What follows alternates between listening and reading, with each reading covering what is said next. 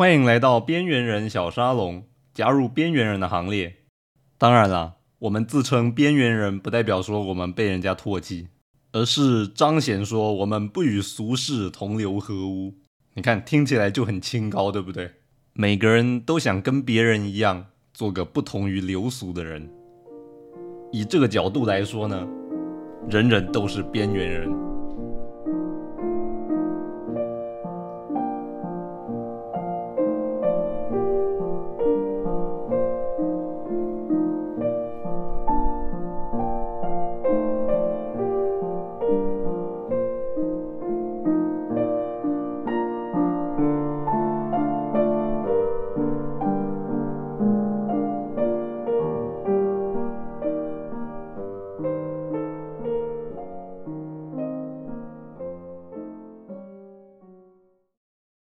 一个奇怪的节目呢，自然要有一个奇怪的开场。刚刚前面那段开场呢，我自己都觉得好笑啊，尤其是那句“跟别人一样，做个不同于流俗的人”。各位听了应该有点疑惑吧？既然都跟别人一样了，怎么会不同于流俗呢？可是我们好像不太会听到有的人说我的品味很一般，很大众。大家都喜欢说自己是很独特的。你看，我是非主流的，这样听起来才酷啊！既然大家都是非主流呢，那我们不同于流俗，也就跟大家一样了。好了，干话讲完了，我们来讲点今天的话题吧。前些时候呢，Intel 拍了几支广告嘲笑 Apple 的电脑，告诉大家说：“哎，Apple 也没多好啊，赶快回来用 PC 吧，真的不要再迷信 Apple 了。”当然，他们拍这个广告的原因，应该是因为 Apple 不再用他们的 CPU 了嘛。Apple 现在开始自己研发自己的 M1 镜片了，所以 Intel 对于 Apple 突然跟他分手感到很不爽吧。当然，里面具体的细节这里就不多说了，因为我这也不是一个讲三 C 科技类的 Podcast，所以关于说他嘲笑的地方到底有没有道理啊，或者说这几部广告拍的好不好，这个就不在我们讨论的范围里面。我也没这个资格去讨论啦，但是其他观众对于这几部广告的反应，我觉得还是蛮有趣的，在这里倒是想来聊一聊。我们从这几部影片看到几样蛮有趣的事，第一个就是你看每部影片那个底下的到赞数啊，都是赞的两三倍以上吧，而且网友的留言显然对于他们拍嘲笑 Apple 的这些东西没什么共鸣，而且好像不怎么认同啊。里面有几则网友的留言，我觉得特别有趣，在这边跟大家分享一下。有一位网友说呢，这就是有的人分手后会做的事。这倒是真的吼，这让我想到一位我很喜欢的法国插画家，叫做桑贝，他画的一幅插画。呃，在印象中，他那幅插画下面写一则笑话，他说：“我真的觉得语言很难完整表达一个人内心的想法。”我跟一个人正在热恋的时候呢，心里想：哇，世界上怎么会有这种人？一种赞叹的语气。然后吵架分手后呢，心里就想：世界上怎么会有这种人？这两句听起来完全不一样的话呢，我们把它写在纸上，还真的是完全一样啊！你看写下来看起来都是世界上怎么会有这种人，对不对？但这两句写在纸上看起来一样的话呢？你把它说出来就很不一样了，而当你不只是把它说出来，你还把它拍成一部广告给大家看，那就更不一样了啊。没错，这几部广告呈现在大家面前的就是从前两个相爱的恋人呢，把对方想得非常非常完美，但是吵架分手后呢，就把对方说的一无是处，翻脸不认人呐。但是爱情是一时的，朋友是永远的。对于一家公司来说，顾客就是他的朋友。那他的朋友对于这件事有什么看法呢？还有一位网友呢留言呢就更直接了，他说：“大家好，我是 PC 电脑，作为笔电或是桌垫呢都不是那么适合，但是当那个做菜用的那个砧板啊，总是特别好用啊。”当然，我这里没有要去讨论说 PC 或是 Mac 哪个比较好。他们都有各自固定的使用者，而且都有各自的强项和弱点，这个真的没有办法去比较。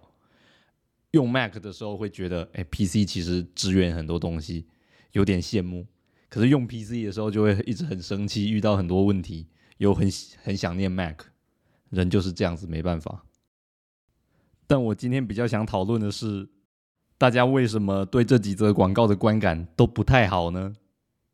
我们第一个想到的直觉可能会是，果粉真的蛮多的，跟其他 PC 的所有品牌电脑比起来，真的没有一个电脑有像它有这么多狂热的粉丝啊。这当然可能是其中一部分原因啦，但是这本身也没什么好说的。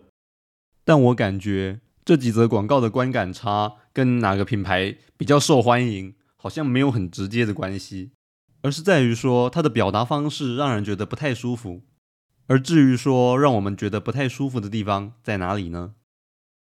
大众看了可能会觉得说自己没有受到重视，很多人可能会觉得，唉，这又是大公司在为了自己的利益又在吵架了。你看他嘲笑别人的产品不好，可是他从广告里面并没有让我们感受到他有用心在了解我们啊，他并没有让我们觉得说他有用心去改善使用者体验，少了这种贴心。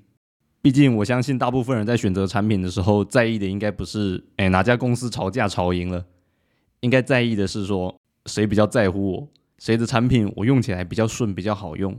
他们在设计的时候呢，有在替我着想。关于替别人着想这一点呢，就跟我今天要说的故事很有关系了。上一集节目我介绍了一本书，就是彼得·杜拉克写的《旁观者》。今天我也一样会从那本书里面选一篇故事来跟大家分享。这故事呢，要从一个又大又丑的咕咕钟说起。本书作者杜拉克在年轻的时候呢，刚从维也纳到英国来找工作。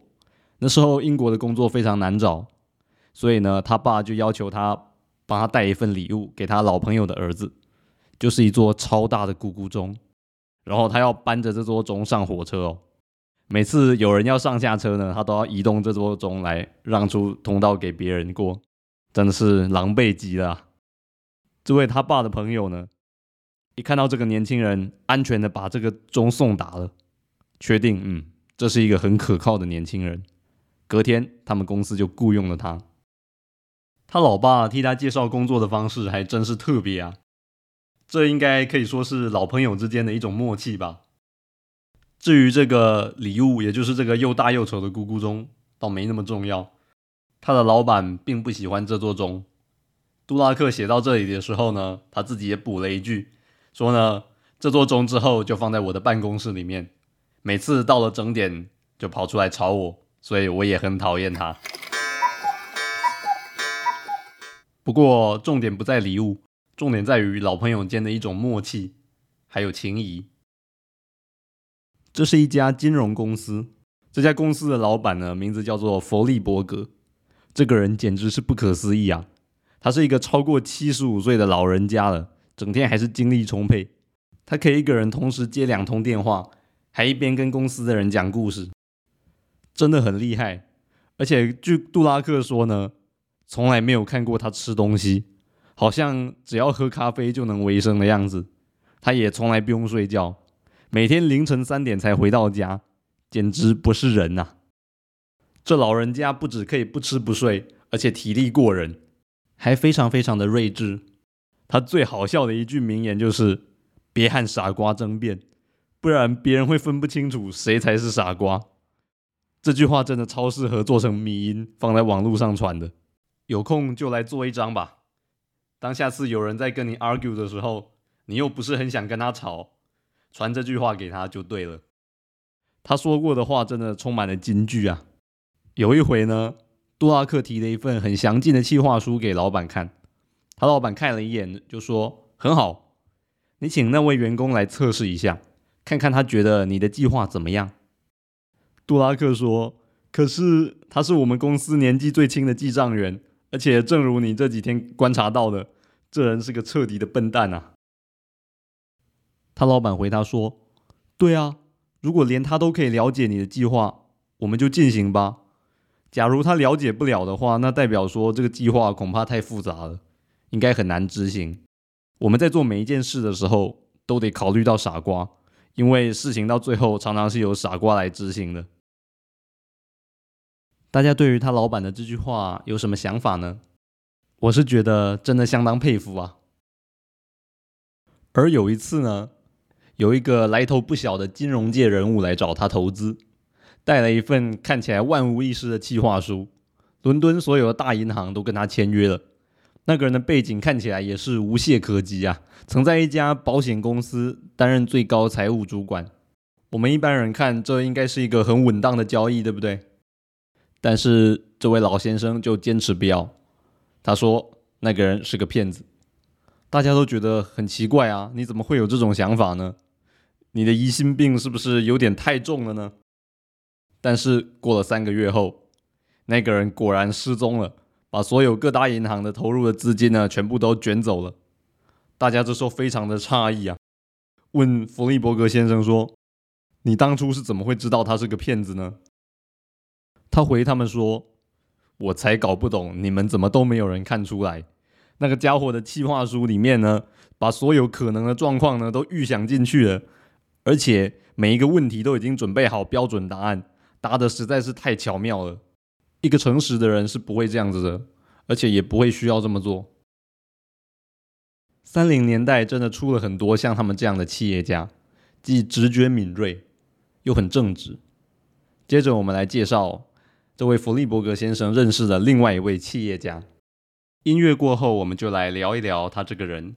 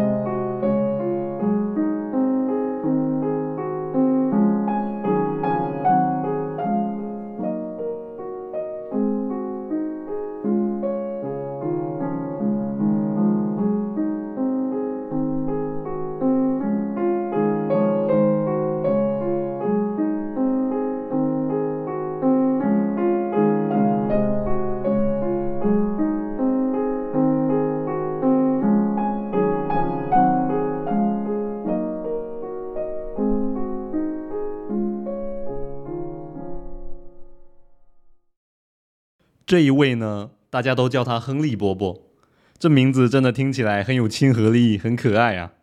他是一位在美国经营百货的企业家。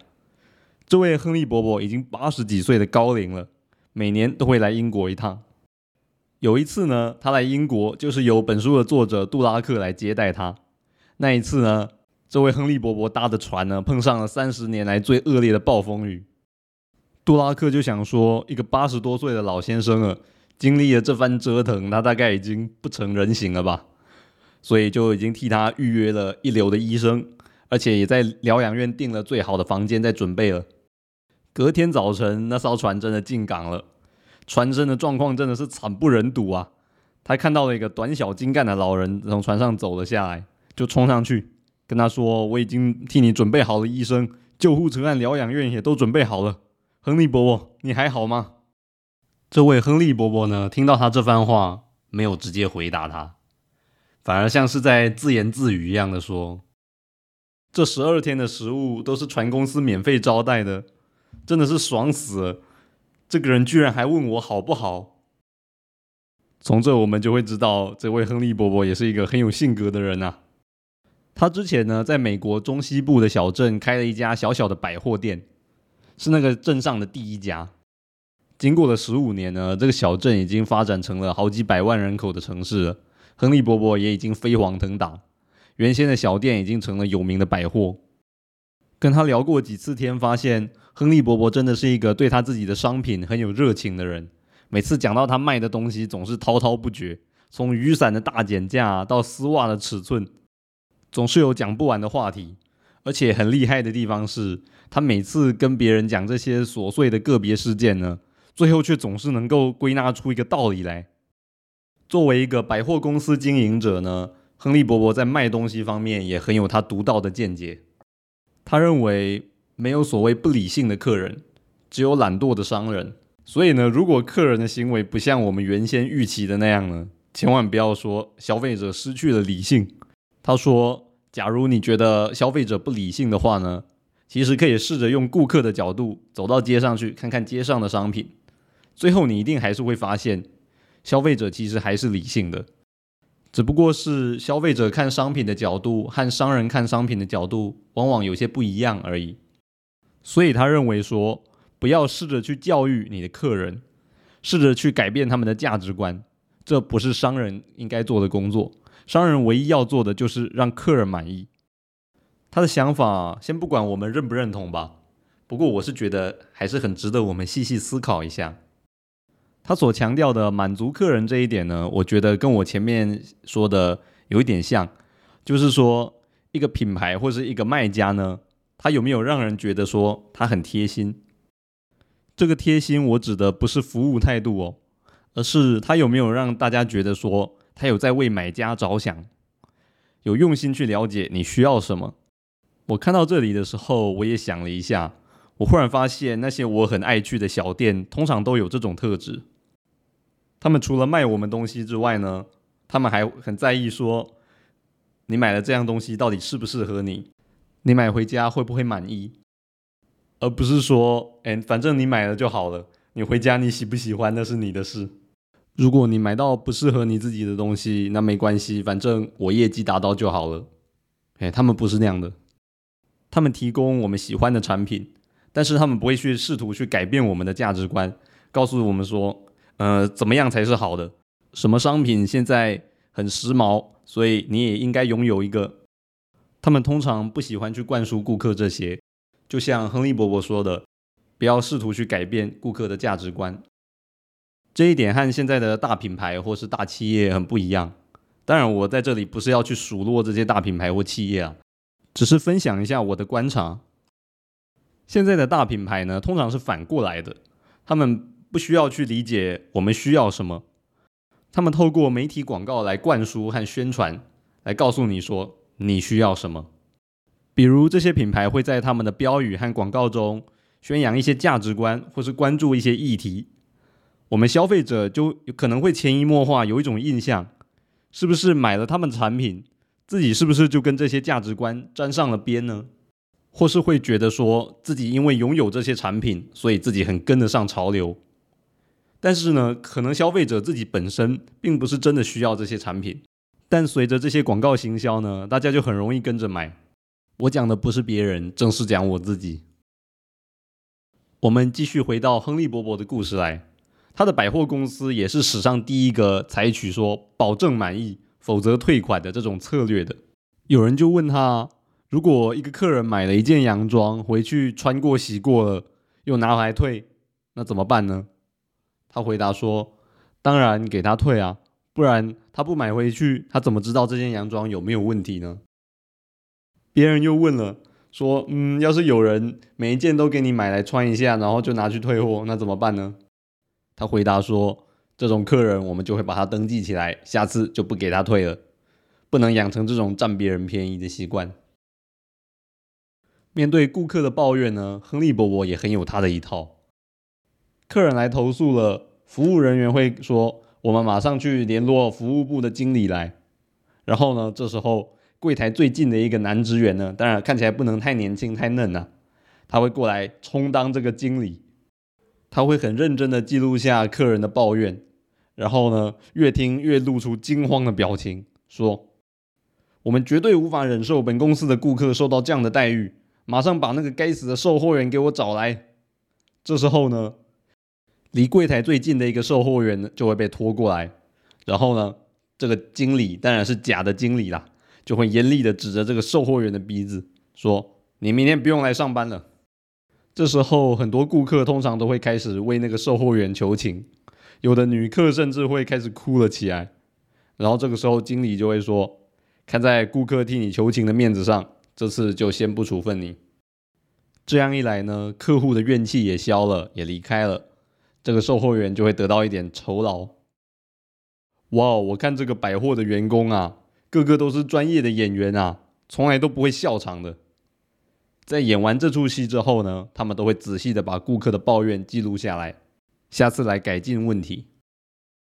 亨利伯伯在九十多岁的时候，他的孙子以非常好的价格把公司卖给一家连锁的百货业者。